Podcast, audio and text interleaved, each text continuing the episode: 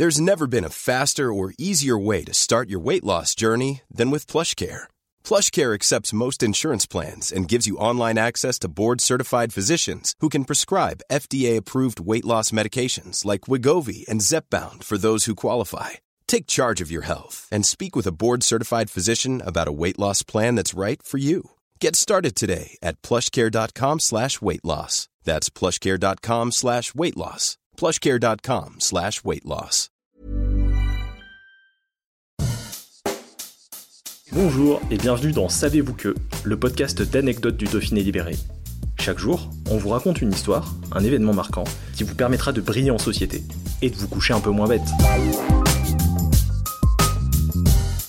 Avec ses 120 km de longueur, la vallée de la Maurienne, située entre la France et l'Italie, est la plus grande vallée alpine.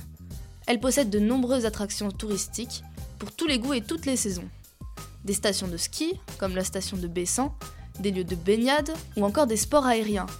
Elle propose également des randonnées sur des cols mythiques, favorise le tourisme vert avec le parc national de la Vanoise et accueille chaque année le Tour de France, au grand bonheur des amateurs de la Petite Reine. Mais est-ce que vous saviez qu'en plus d'être un espace touristique, la vallée de la Maurienne a accueilli dans ses montagnes deux équipes de tournage? En effet, le réalisateur français Dominique Moll a mis à l'honneur la ville de Saint-Jean-de-Maurienne dans son thriller La Nuit du 12, sorti en salle en juillet 2022. Il explique avoir été attiré par le mélange d'ambiance généré par des paysages montagneux, l'usine d'aluminium Trimet, des stations de ski et les habitations variées. Le réalisateur met aussi en avant le col de la Croix de Fer, situé à 2064 mètres d'altitude, qui symbolise dans le film un nouveau départ dans la vie du personnage principal.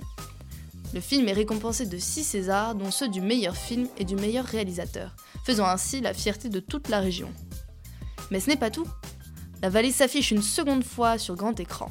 La réalisatrice Justine Triet y a planté le décor de son drame L'anatomie d'une chute, qui sortira en salle le 23 août prochain, à ce sujet, elle a d'ailleurs déclaré Comme on est dans quelque chose de fermé, je voulais que l'extérieur soit violent.